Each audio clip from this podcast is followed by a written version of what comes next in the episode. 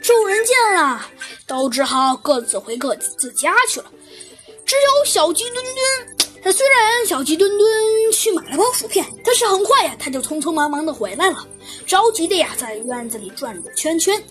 还没到两个小时，亨利、哈林和两个邻居就来到了蒙了黑布的鸡笼跟前。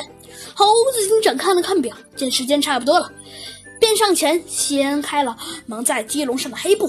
众人不约而同的朝鸡笼瞧去，只见呐，鸡笼内的白纸上有一滩绿色的鸡屎，呃，好像有些恶心吧。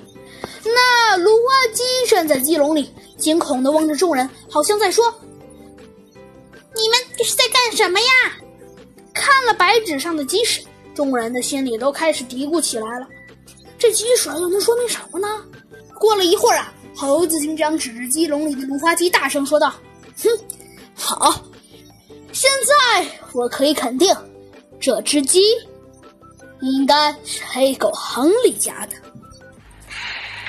天下无敌，帅气。”无比的小鸡墩墩来破案了！欢迎收听《小鸡墩墩探案记》。听了这话，哈林娜可就不乐意了。哎，警长，你凭什么说芦花鸡是亨利家的，不是我家的呢？